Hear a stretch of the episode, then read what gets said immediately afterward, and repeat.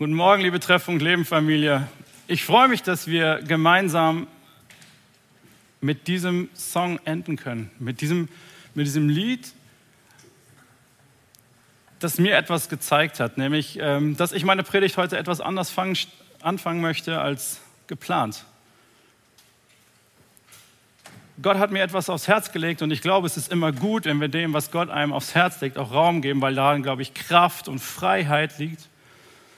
Und ich möchte dir eine Chance geben.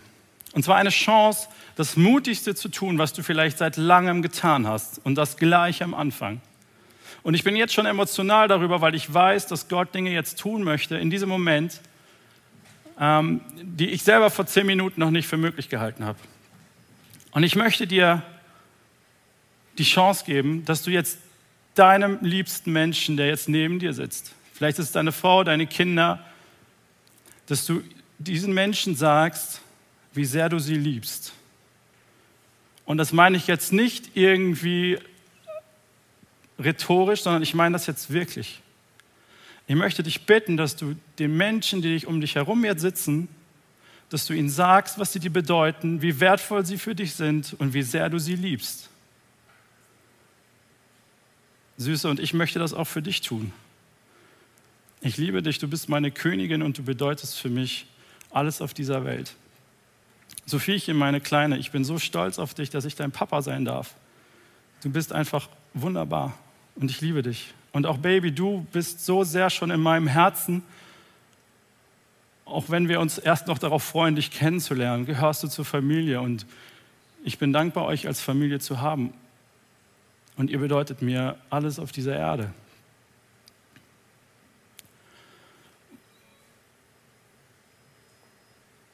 Warum ich so starte. Hm. Ich glaube, dass wir etwas wissen müssen. Nämlich, wie es sich anfühlt, wenn dir jemand sagt, wie wertvoll du bist. Wenn wir erfahren, wie, wie stark diese Worte sind, die irgendwelche einfachen Worte sind, aber in dieser Kombination mit diesem, mit diesem Wunsch, dir etwas zu sagen, sind sie mächtig, dass Ketten gesprengt werden, dass Freiheit kommt. Und vielleicht sitzt du jetzt gerade zu Hause alleine und denkst dir, na super, was soll das jetzt? Hey, du hast ein Handy, schreib jemandem. Und warum ich das gerade auch gemacht habe, ist, damit du jetzt ganz besonders gut zuhörst. Denn ich glaube, dass Gott dir heute etwas sagen möchte bevor es wieder um Come on geht und um Challenge und um Fokus, sollst du wissen, dass du geliebt bist, dass du wertvoll bist, dass du einzigartig bist und dass dein Papa im Himmel dich schon immer geliebt hat und dass er deine Situation kennt und dass er dein Leben kennt und er weiß deine Kämpfe und er kennt deine Ängste. Und er liebt dich er könnte dich heute nicht mehr lieben, als er sich gestern geliebt hat. Und er wird dich auch morgen nicht mehr lieben können, weil er heute schon sein ganzes Herz vor dir ausschüttet. Hey, und wenn dir jetzt die Tränen über das Gesicht rennen und du denkst, pff, reicht schon, hey, ich mache dir Mut, hier jetzt schon den Fernseher auszumachen. Schau dir den Gottesdienst später an, wenn das jetzt schon dein Punkt war. Weil ich glaube, dass das etwas ist, was Gott dir heute nochmal ganz besonders sagen möchte.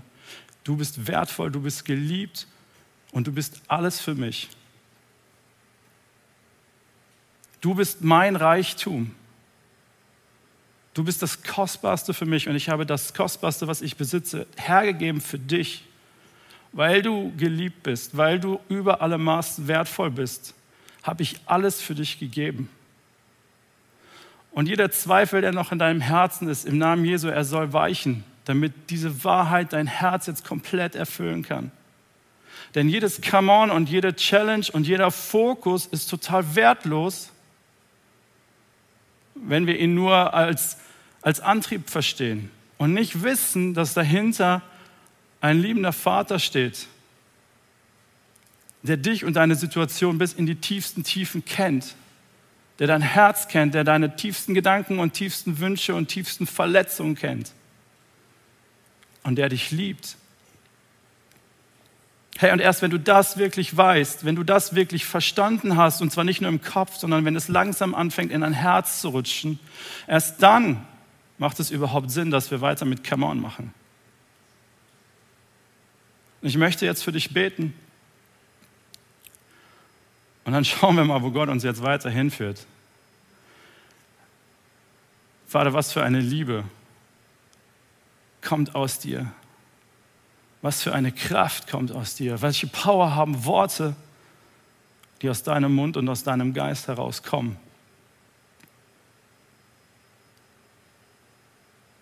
Jesus, und das macht mich echt sprachlos, wenn ich das an mein Herz ranlasse, wie sehr du mich liebst, obwohl du mich bis in meine tiefsten Tiefen kennst, obwohl du meine Ängste kennst, meine, meine Angst zu versagen. Du kennst einfach alles. Du kennst Dinge, die mein Herz auffühlen. Du kennst die Dinge, die mein Herz auch manchmal finster machen. Und trotzdem liebst du mich, Jesus, und ich preise dich dafür und ich bete, dass dieser Frieden und diese, dieses Gefühl des Angenommenseins jetzt wirklich in jedes einzelne Wohnzimmer, äh, vor jeden einzelnen Fernseher ausgeht und unsere Herzen wirklich durchdringt. Denn ich glaube, dass du jetzt heilen möchtest, dass du jetzt nochmal ein neues, ein neues Zuhause ankommen schenken möchtest. Jesus, und ich bete, dass es in diesem Moment passiert. Dass du in diesem Moment wirklich eine große Erkenntnis in den Herzen schenkst, wie sehr wir geliebt sind. Und dass nichts und niemand uns davon trennen kann in Ewigkeit.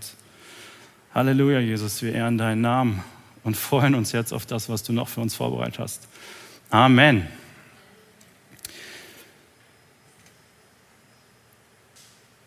Das war so nicht geplant, deswegen äh, muss auch ich einmal ganz kurz schlucken, weil ich glaube, dass das, was jetzt kommt, das sein kann, was auch Marc vorhin gesagt hat, dass etwas dich komplett auf den Kopf stellt. Denn wenn du diese Liebe verstanden hast, dann wirst du jetzt auch die Worte, die ich jetzt gerne aus dem Jakobusbrief vorlesen möchte, nochmal ganz anders aufnehmen können und auch annehmen können. Denn das, was Jakobus hier schreibt, bei all dem, was wir schon bisher erlebt haben und äh, gelesen haben von Jakobus, und es war alles schon echt tough und es war alles schon voll auf die Zwölf, das ist nochmal auf die Zwölf mit Anlauf. Und ich lese dir diesen Text und den habe nicht ich geschrieben, den hat Jakobus geschrieben. Und dann schauen wir mal, was dieser Text uns zu sagen hat. Seht euch vor, ihr Reichen, weint und klagt über die Schreckliche, das euch bevorsteht. Euer Reichtum zerfällt und eure schönen Kleider werden von Motten zerfressen. Euer Gold und Silber ist wertlos geworden wie verrostetes Eisen. Und dieser Rost wird als Beweis gegen euch dienen und euch anklagen am Tag des Gerichts. Warum habt ihr euch nur darum gekümmert, Reichtümer zu sammeln in diesen Zeiten? Hört doch, Hört das Schreien der Erntearbeiter, die eure Felder bestellt haben und die ihr um ihren Lohn betrogen habt. Gott der Allmächtige, hört ihr Schreien. Ihr habt eure Jahre auf der Erde im Luxus verbracht und euch jeden Wunsch erfüllt. Jetzt sind eure Herzen wohlgenährt und fett.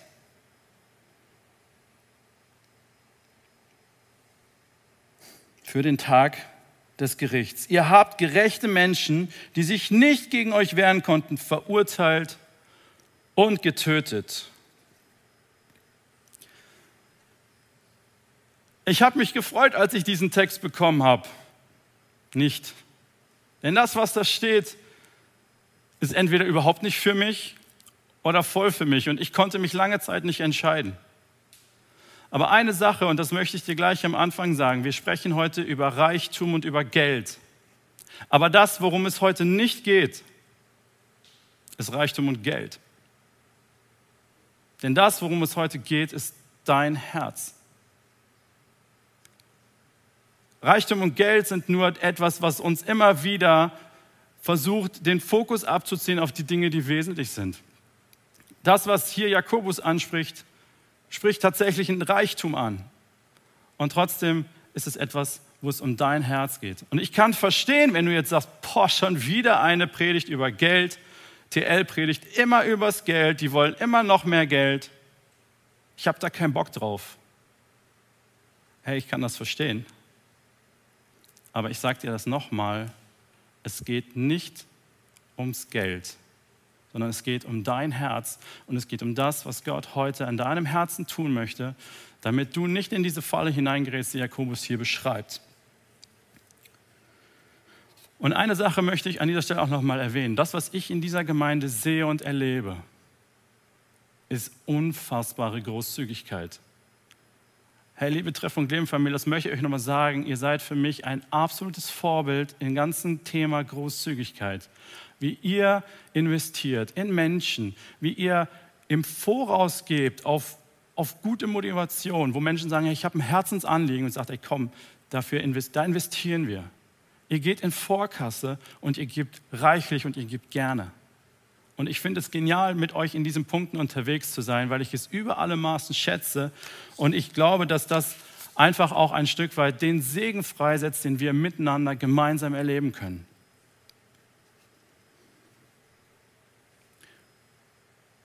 Das, was Jakobus hier anspricht, wir haben es immer wieder gebraucht, dieses Bild vom Trainer. Er sagt, Freunde, hey, wir müssen den Fokus behalten. Es geht nur darum, dass ihr den Lauf vollendet. Es geht darum, dass wir weiter dem nachjagen, was Gott uns gesetzt hat, nämlich dass wir zuallererst, und das möchte ich euch vorlesen aus Matthäus 6, Vers 33, dass wir Gottes Reich die erste Stelle geben. Da steht in Matthäus 6, Vers 33, macht das Reich Gottes zu euren wichtigsten Anliegen. Lebt in Gottes Gerechtigkeit und er wird euch alles geben, was ihr braucht. Wenn das dein Herz ist, sagen, hey, ich setze alles für das Reich Gottes ein, dann hast du eine Perspektive, wo Jakobus sagt, hey, mega, das ist das, alles das, was du hast, alles das, was du besitzt. Hey, mit dem Fokus für das Reich Gottes. Und fang nicht an, in einem Irrglauben hinterherzulaufen, dass du mit Geld und deinen Finanzen dir Sicherheiten anschaffen könntest. Denn das ist das größte Problem und die, einer der größten Lügen, in die wir hineinfallen können. Dass wir nämlich in eine Situation hineingeraten, wo wir anfangen, uns auf unser Geld zu verlassen, wo wir uns auf unseren Reichtum verlassen, wo die Dinge des Reiches Gottes erstmal an die Seite treten, weil wir das Gefühl haben, dass wir durch ein gutes Finanzsystem, durch ein solides Management ähm, uns Sicherheiten schaffen. Und wir fangen an mit Versicherungen und mit Finanzsparplänen und so weiter. Und das ist alles nicht schlecht, wenn es mit dem richtigen Fokus und mit dem richtigen Herzen passiert. Aber das, was wir immer wieder in der Gefahr stehen zu tun, ist nämlich, dass wir unser Vertrauen auf diese Dinge setzen. Dass wir anfangen, Dinge, die uns scheinbar Sicherheit auf dieser Erde geben, höher zu setzen, als das, wir den Dingen des Reiches Gottes nachfolgen. Und ein ganz, ganz großes Thema in diesem ganzen Bereich Geld und Finanzen ist das Thema Vertrauen. Hey, wie sehr kannst du dem glauben, wenn Gott sagt, hey, wenn du zuerst dich um meine Sache kümmerst, wenn dir mein Reich zuallererst an oberster Stelle wichtig ist, werde ich mich um alles kümmern. Ich wiederhole es nochmal, weil ich glaube, wir haben das so oft gehört, dass wir das gar nicht mehr hören, was da drin steht. Gott sagt, wenn du meiner Sache und meinem Reich die erste Position in deiner Prioritätenliste gibst, dann werde ich mich um alles andere kümmern. All deine Sorgen um deine Zukunft, um deine Rente und so weiter, all diese Dinge, gib sie doch mir, damit ich mich darum kümmern kann. Du machst dir Sorgen um deine Kinder, dass sie gut versorgt sind? Hey, als Papa, ich verstehe das so gut. Und trotzdem fordert uns Gott aus, hey, überlass diese Sorgen doch mir. Ich werde mich darum kümmern, versprochen. Hey, der Schöpfer von Himmel und Erde verspricht dir, wenn du mir vertraust zuallererst und meiner Sache die höchste Priorität einräumst, ich verspreche dir, dass ich mich um alle anderen Dinge kümmern werde. Weißt du, ein guter Maß oder Messgrad ist immer zu gucken, hey, wie reagiere ich eigentlich, wenn Dinge sich um mich herum verändern? Na, jetzt durch Corona sind die Börsenkurse abgeschmiert, dann sind sie wieder gestiegen und jetzt haben alle Angst vor der zweiten Welle. Jeder denkt schon, was passiert mit der deutschen Wirtschaft eigentlich? Hey, weißt du was, ich kenne diese Gedanken und es beschäftigt mich auch. Aber was es nicht tun darf, ist mich in eine Existenzangst zu stürzen, dass ich das Gefühl habe, hier gerät gerade mein Leben aus den Fugen. Ähm, ich habe so Panik davor vor dem, was jetzt auf unser Finanzsystem zukommt, dass ich meinen Glauben verliere. Das sind die Momente, wo ich merke, hey, hängt mein, mein, mein Herz eigentlich wirklich zuerst an Gott oder hängt mein Herz doch noch an den Sicherheiten, die ich habe? Hey, wo hängt dein Herz? Ganz ehrlich, mal auf das Brutalste, äh, stell dir mal vor, unsere Wirtschaft bricht zusammen. Könntest du dann immer noch von ganzem Herzen sagen, Gott, ich vertraue dir, ich glaube an dich und ich gebe deinem Reich die höchste Priorität? Hey, das ist so einfach, wenn es uns so gut geht, das zu sagen und zu glauben. Und ich glaube, das, was Jakobus hier sagt, ist, ey Freunde, vertut euch da nicht. Und er sagt, hey, weint und klagt. Hey, weint und klagt, denn all euer Reichtum wird irgendwann mal vergehen. Das wird keinen Bestand haben. All dein Besitz, der dir scheinbar Sicherheit gegeben hat, der wird irgendwann verrotten. Der wird nicht mehr bleiben. Vielleicht hast du Glück und du kannst wirklich was an deine Kinder vererben. Ich wünsche es dir. Das wäre genial und das wäre ein Segen und ein Geschenk Gottes. Aber es ist nichts, worauf du dich verlassen kannst. Niemand von uns kann sich darauf verlassen. Und trotzdem versuchen wir es. Jesus hat eine Sache gesagt in Lukas 12. Und ich weiß nicht, ob ich es mir getraut hätte, das äh, so zu sagen, aber Jesus hat es gesagt, von daher scheint es okay zu sein. Das steht in Lukas 12, Vers 21. Da heißt es, ihr seht, wie dumm es ist, nochmal, ihr seht, wie dumm es ist, auf der Erde Reichtümer anzuhäufen und dabei nicht nach dem Reichtum bei Gott zu fragen.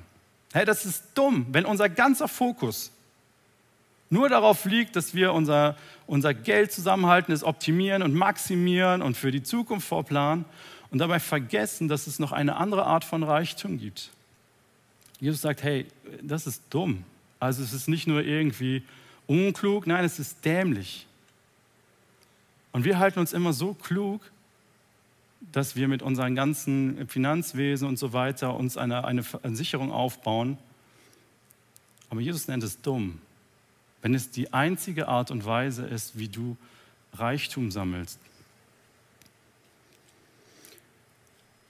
Hey, Vertrauen.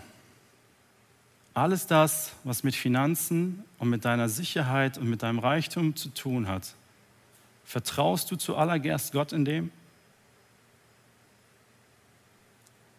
Ich sage es nochmal, es geht hier nicht um Geld. Es geht mir auch nicht darum, dass Geld schlecht ist. Im Gegenteil, ich werde dir gleich zeigen, wie wahnsinnig wertvoll das ist und wie sehr Gott es schätzt, wenn wir gute Haushalter sind. Aber es geht darum, kann ich Gott vertrauen, dass es wertvoller für mich ist, wenn ich mich nach seinem Reich ausstrecke, als dass ich mich um meine Finanzen zuallererst kümmere, um meinen Reichtum, um meinen persönlichen Luxus. Jakobus geht einen nächsten Schritt und den würde ich mit Verantwortung überschreiben. Hey, wenn du reich bist und als, als Mitteleuropäer sind wir reich, ja, der eine noch ein bisschen reicher als der andere, aber wir sind reich. Ja, das ist das, was äh, Marc und Astrid mit dem Makrokosmos gesagt haben. Hey, wenn wir mal ehrlich sind und uns mal ein bisschen umschauen in der Welt, wir sind reich. Und es gibt Menschen, denen geht es ganz und gar nicht so. Und Jakobus spricht sie an. Ich möchte euch das nochmal vorlesen, Jakobus 5, Vers 4. Da sagt Jakobus, hört doch, hört das Schreien der Erntearbeiter, die eure Felder bestellt haben und die ihr um euren Lohn betrogen habt. Gott, der Allmächtige, hat ihr Schreien gehört. Hey, es ist so wichtig und es ist so gut, wenn wir gute Verwalter sind. Hey, Gott vertraut dir Dinge an. Er vertraut dir finanzielle Ressourcen an. Er vertraut dir Gaben an. Er vertraut dir Zeit an. Er vertraut dir eine Familie an. Er vertraut dir so viele Dinge an. Und er liebt es, wenn wir diese Dinge nehmen und sie gestalten, wenn wir sie ausbauen, wenn wir, wenn wir Gewinne machen, weil das ist das, was Gott auch segnet. Hey, da, wo wir unser Herz für das Reich Gottes investieren und die guten Dinge, die Gott uns gibt, als seine Verwalter benutzen und gebrauchen, da schenkt er Vermehrung, da schenkt er Segen. Das ist das, was Gott tun möchte. Und das ist das, was er tut. Deswegen, es geht nicht darum, was du auf deinem Bankkonto hast und dass das zu viel oder zu wenig ist. Überhaupt nicht, gar nicht. Im Gegenteil, wenn du viel hast, Halleluja, go for it, vermehre es als guter Verwalter, der das Reich Gottes als oberste Priorität hat. Aber was gar nicht geht, wirklich, was überhaupt gar nicht geht, das ist das, was Jakobus hier sagt, Freunde, das geht nicht, ist, dass wir unseren Reichtum durch Ausbeutung und Machtmissbrauch erwirtschaften. Es geht nicht. Und wisst ihr was? Jakobus sagt, hey, dieses Schreien derer, die da so ungerecht behandelt worden sind, das hört Gott. Er hört das. Wenn wir unseren Reichtum aus Machtmissbrauch und aus, und aus Ausbeutung herausziehen, dann ist das eine Ungerechtigkeit, die bei Gott ankommt. Und ich möchte dir jetzt einen kleinen Clip zeigen, der ist wirklich kurz, ähm, wo ein paar dieser Erntearbeiter aus der heutigen Zeit mal ganz kurz zu Wort kommen. If you ask a coffee grower that I met in Costa Rica two years ago, he told me, I don't want my kids to be farmers. I want my kids to be doctors. I want my kids to be uh, lawyers. Why? Because there's no future in farming. You know, every day I get less and less for my coffee. So that's what is at stake. Currently, what we see is that the price the producers are selling their beans cannot cover their cost of production. Cette année, cacao, il n'a pas payé. Si tu as 4 enfants, 5 enfants, tu pas plus d'argent, puis ça, une avance devant. The general worker is the one who knows the, the bitterness of this life. Todo lo que uno tiene es por medio del banano. mi familia, todo. We are not asking for aid, just justice for what they are doing. Because we think that justice in trade is the beginning of development. Si se souvient de nous, on a le courage de travailler.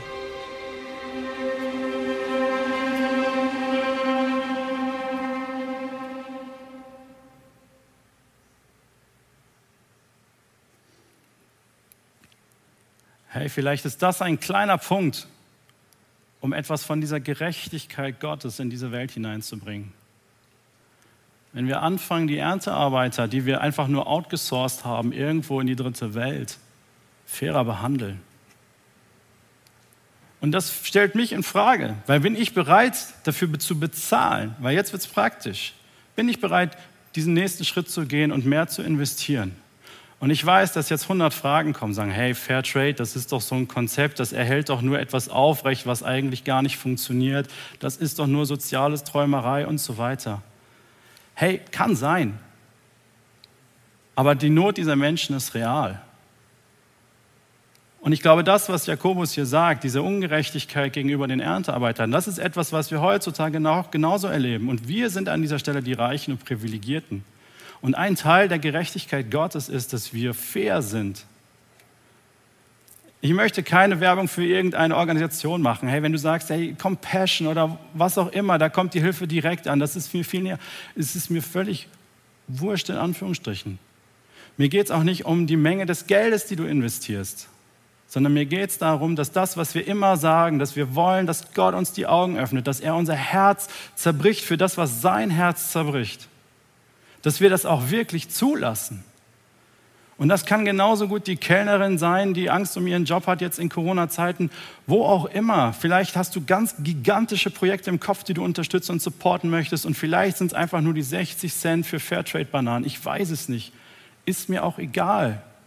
Es geht darum, dass du das Herz dir von Gott schenken lässt und dich nicht herausredest um deine Verantwortung.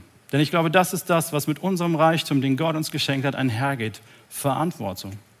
Und wie diese Verantwortung aussieht, hey, da bitte ich dich, dass du dir das von Gott aufs Herz legen lässt. Hey Gott, wo ist meine Verantwortung mit den Ressourcen, die du mir gegeben hast, mit der Zeit, mit dem Geld, mit all dem, was ich habe? Wo liegt meine Verantwortung?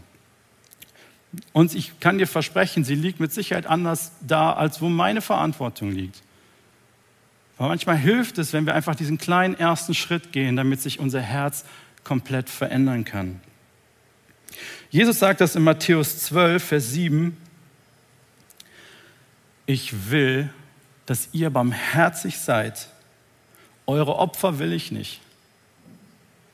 Hey, das sagt in einer Situation, wo die Menschen sich damit gebrüstet haben, wie, wie sehr sie ihren Zehnten geben und dass sie das überall wirklich ganz genau machen. Und Jesus sagt, weißt du was, ist mir egal, weil dein Herz an der Stelle nicht barmherzig ist.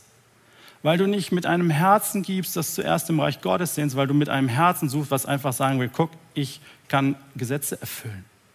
Und das ist nicht das Herz, was Jesus sucht. Denn das, was du sein sollst, ist, du sollst ein Segen sein. Hey, vielleicht ist das die Frage, sagen, hey, wie und wo kann ich ein Segen sein für die Menschen um mich herum? Und vielleicht sind diese Menschen um mich herum auch ganz, ganz weit weg. Aber wie kann ich segnen? Mit dem Reichtum, den ich von Gott bekommen habe, mit dem, was ich, was ich anvertraut habe, wie kann ich ein Segen sein? Und da fallen dir mit Sicherheit viele Dinge ein, wo du merkst, ey, wenn ich da ein bisschen was verändern würde bei mir, dann könnte ich noch viel mehr Segen sein.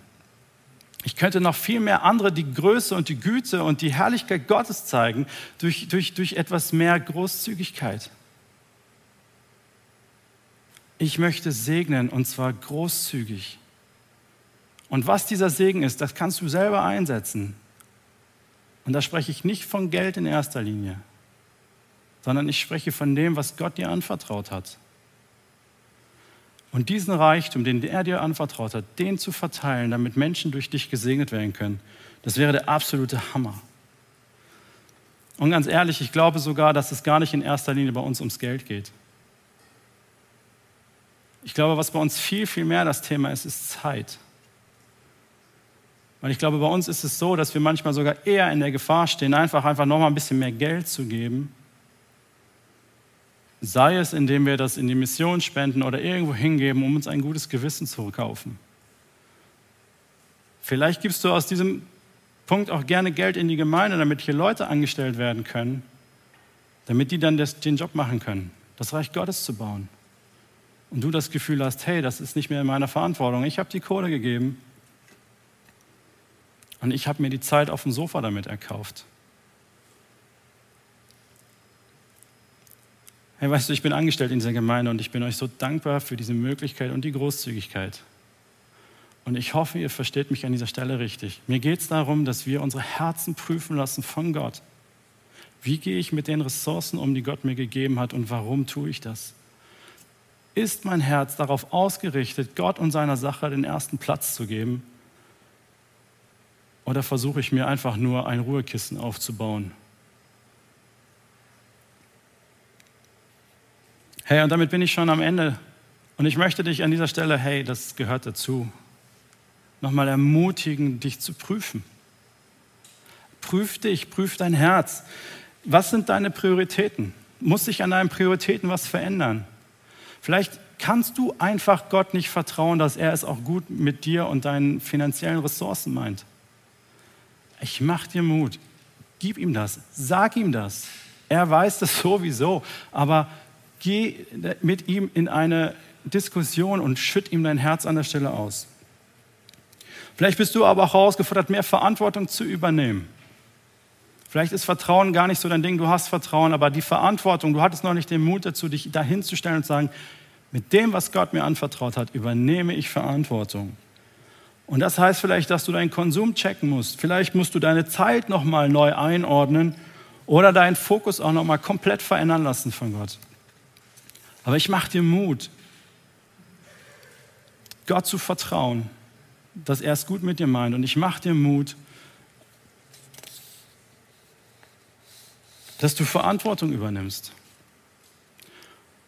Und vielleicht hast du Gott noch nie dein Vertrauen ausgesprochen. Hey, und dann ist das jetzt noch mal ganz am Ende für dich.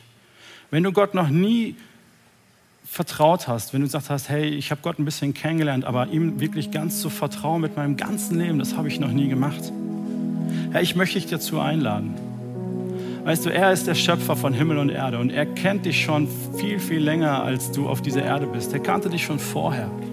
Und er hat sich auf dich gefreut und er liebt dich über alles. Und er liebt dich so sehr, dass er sogar seinen Sohn für dich hat hergegeben. Alles das, was ich am Anfang gesagt habe, das gilt auch dir.